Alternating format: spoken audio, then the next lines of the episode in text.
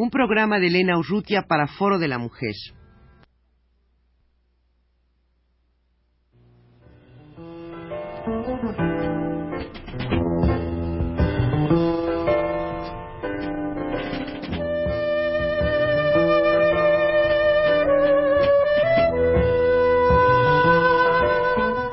Foro de la Mujer.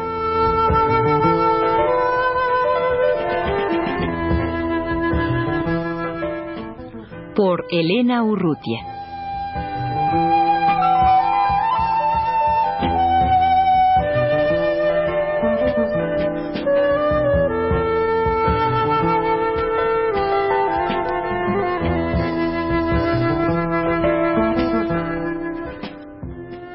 Están en los estudios de Radio UNAM dos mujeres guatemaltecas, Victoria Álvarez y Leonor Barrios. Pero tal vez sea mejor, en vez de que yo las presente, que ellas mismas se presenten.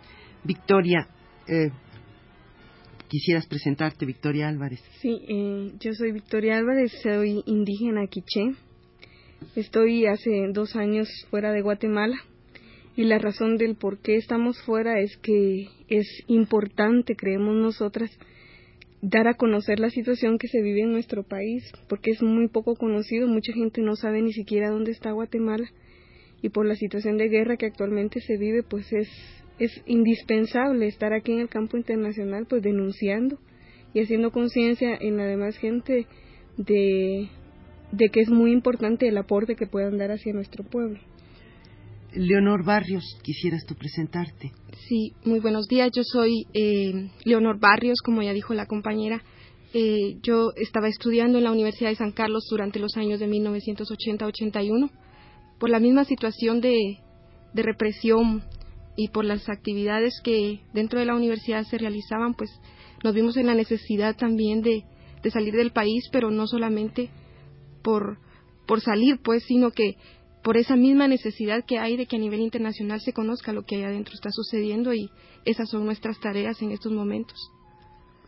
Bueno, creo que estas fechas eh, son unas fechas en que se puede recordar el, uh, la toma de los campesinos a la Embajada de España en Guatemala, que tuvo lugar el 31 de enero de 1980, hace ya cuatro años. Tal vez quisieran recordar algo de esto. Ya, eh, yo creo que es importante hablar un poco de, de, la ubicación de Guatemala. Está en la frontera sur de México. Cuenta con una extensión territorial de 108.800 kilómetros cuadrados y su población es de 7 millones y medio. La mayoría de, de los habitantes de Guatemala somos indígenas, más de un 60%.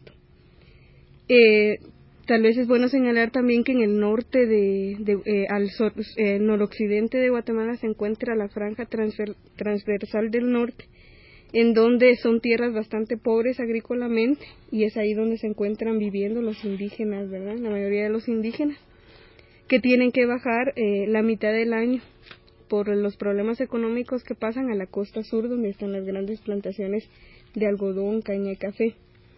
Entonces, cuando eh, descubrieron los, los ricos, digamos que habían grandes riquezas en minerales en, el noroccidente, como níquel, petróleo, uranio, entonces empezaron a querer sacar a la fuerza a los indígenas de ahí, ¿no? Y entonces lo, lo querían hacer militarizando la zona, la región. Entonces eso eh, daba lugar a que no tuvieran que darles otro pedazo de tierra a la gente, sino echarlos ahí, ¿no? Por la fuerza. Entonces el ejército empezó a, a, violar a las mujeres, a las niñas, a golpear a los varones, a golpear a los niños y a asesinar a la gente, ¿no? En los caminos. Entonces la gente se ve obligada a, ir a las autoridades departamentales, o sea, del estado del Quiché a, a hablar sobre, a denunciar lo que estaba pasando y a exigir que el ejército saliera de sus comunidades. No se logró, fueron a la ciudad capital, hablaron con varias instituciones, y pues no se logró nada, ¿no? Entonces, eh, eh, un grupo de mujeres anteriormente había ido eh, con palos y machetes, ¿no? A, al ejército, al cuartel, a sacar a las al ejército de ahí, de ahí, ¿no? Y lograron ahuyentarlos, pero el ejército volvió, ¿no? Entonces se ve que las mujeres en ese, en ese sentido estaban defendiendo la vida, ¿no? Sobre todo de sus esposos que los estaban eh, obligando a ir a hacer servicio militar. Entonces van a la capital y como no, no les escuchan, el Congreso eh, le abrió las puertas en un primer momento, pero después no hizo absolutamente nada para solucionar sus problemas, pues decidieron tomar pacíficamente la Embajada de España.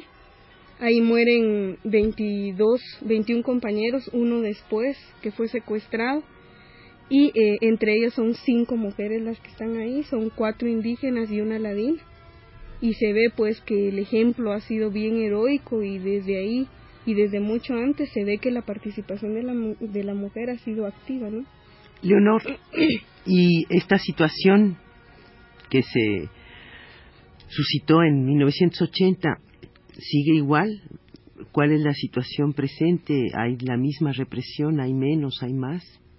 Bien, yo creo que sí es importante decir pues que durante este hecho o, o cuando se dio la masacre fue algo muy muy terrible pues para el pueblo de Guatemala, ya que estremeció no solo al pueblo también, sino que también a nivel internacional fue algo este terrible eh, poder ver pues que que pudieran ser quemadas las personas que iban a, pedir que se respetara la vida y después aún con un hecho ridículo pues fueron las declaraciones concretas del, de los voceros del oficiales decir que ellos se habían autoinmolado. Entonces, a nosotros nos resultaba increíble pues que ellos pudieran haber hecho eso cuando ellos iban a pedir que se respetara la vida. Entonces, muchas personas, eh, precisamente mujeres, pues por ese, por lo humano, ¿verdad? Que cada uno tiene, pues se, hubo una indignación y pues se dio ese salto pues de calidad no solo digamos dentro de las mujeres, sino que en algunos sectores pues que no estaban muy conscientes, este se dio ese salto necesario pues. Pero este hecho, digamos, que se dio en la en la masacre de la embajada de España realmente no está aislado, sino que se marca un, un nuevo tipo pues eh, los métodos que empezó a utilizar el ejército y todos los cuerpos eh, represivos del gobierno se han venido sucediendo, ¿no? O sea, eh, ya no es eh, en establecimientos públicos así que se pueda escuchar, sino que es yendo a los, a los ranchos, a las aldeas a arrasar. O sea, las formas de genocidio como antes también se han, se han vuelto ahora en el, en el hambre, ¿no? O sea, en, en el empobrecimiento de la gente porque tiene que desplazarse de sus lugares. Ese desarraigo familiar de la, de la gente porque sus niños se pierden por un lado, el esposo ya está muerto, la mujer tiene que ver cómo sale, ahí, ahí es un papel bien importante el que juega la mujer porque tiene que estar como cabeza de familia, pues, defendiendo a los ancianos y a los niños porque en su gran mayoría son mujeres, ancianos y niños los que logran refugiarse en otros lugares porque los hombres han tenido que huir porque son los primeros a los que matan, pues, porque siempre lo que dicen es que son guerrilleros, ¿no? Y aunque sean eh, familias y personas este, civiles. Entonces, por medio de la tierra arrasada, la destrucción de cosechas, las masacres así indiscriminadas, pues, o sea, donde cuelgan a las las violan, a los hombres los cuelgan y a las mujeres les abren el vientre, solo para aterrorizar, pues, este, son métodos que continúa utilizando este el ejército y nosotros creemos pues que el pueblo en su lucha este no se ha no no ha logrado digamos el ejército no ha logrado que que esos métodos logren hacer eh, sean efectivos pues para destruir la moral y, y esa es, esa fortaleza de la gente que ha empezado a organizarse no y que su lucha es pues por la sobrevivencia durante más de 450 años, pero que en estos momentos ya ve con más con más perspectiva, ¿verdad? Con un camino más más abierto para hacer efectivas esas esas reivindicaciones que en estos momentos no pueden ser cumplidas. Y claro, esta situación sostenida pues ha provocado un éxodo enorme, un desplazamiento muy grande de todos estos sectores de la población Muchos han venido a refugiarse a, Chiapas, a México, pero también hay muchos refugiados dentro del, mismo país, dentro de, la misma Guatemala, ¿no? Ya, yo creo que esto es muy importante, es poco conocido eh, que hay refugiados internos en donde están viviendo una situación bastante seria porque eh, el ejército sabe que si no puede matar, sabe que la gente está implementando ciertas medidas, se está organizando para poder defenderse de los bombardeos y las masacres continuas, entonces lo que pretende es matar también a la gente de hambre, ¿no? Entonces quema todas las siembras, ¿verdad? y la gente tiene que volver a sembrar una y otra vez, pues porque el ejército exactamente, porque llega, eh, porque ellos tienen que sobrevivir de alguna manera. De hecho, los los mismos ricachones de las fincas ahora están sembrando maíz porque saben que lo pueden vender a cualquier precio a los campesinos, ¿no? Ahorita tal vez sería bueno hablar de del papel de la mujer dentro de este trabajo de refugiados, ¿no? Eh, hay muchas mujeres como también hay muchos hombres que se han organizado en, en eh, se han organizado en ciertos grupos no específicamente en el comité de unidad campesina que es una eh, organización que está tratando de responder organizadamente a la represión no y después más adelante a un proyecto global como va a ser la liberación del pueblo en general de Guatemala no pero pienso que es importante decir que la mujer ha sido la que ha tenido que eh, implementar la mayoría de veces la salida de niños y ancianos cuando hay bombardeos. Ellas son las que se, se tienen que quedar al final para comprobar realmente que ellos van a salir. La búsqueda de alimentos también está a cargo de las mujeres, ¿verdad? Entonces, eh, la, también la salud, o sea, lo poco que se puede atender a los heridos también lo hacen las mujeres, ¿no? O sea, muchas veces nos preguntamos, pero ese no es el papel que debería de jugar la mujer porque siempre ha hecho un trabajo servil, digamos.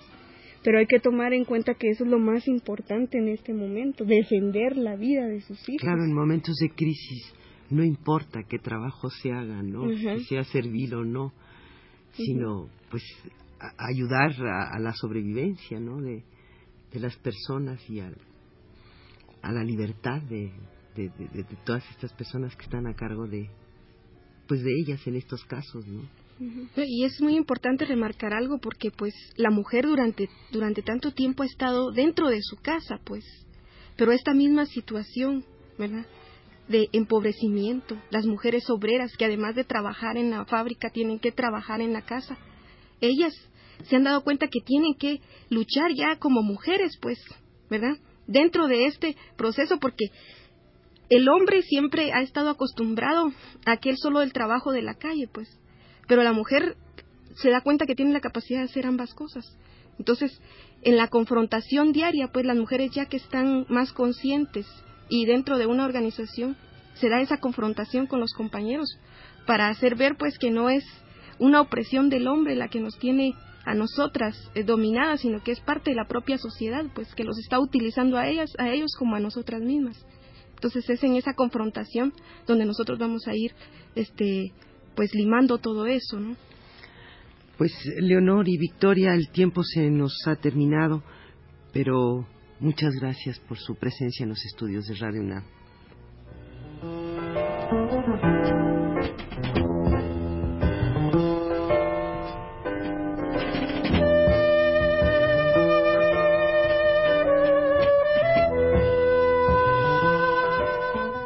Foro de la Mujer.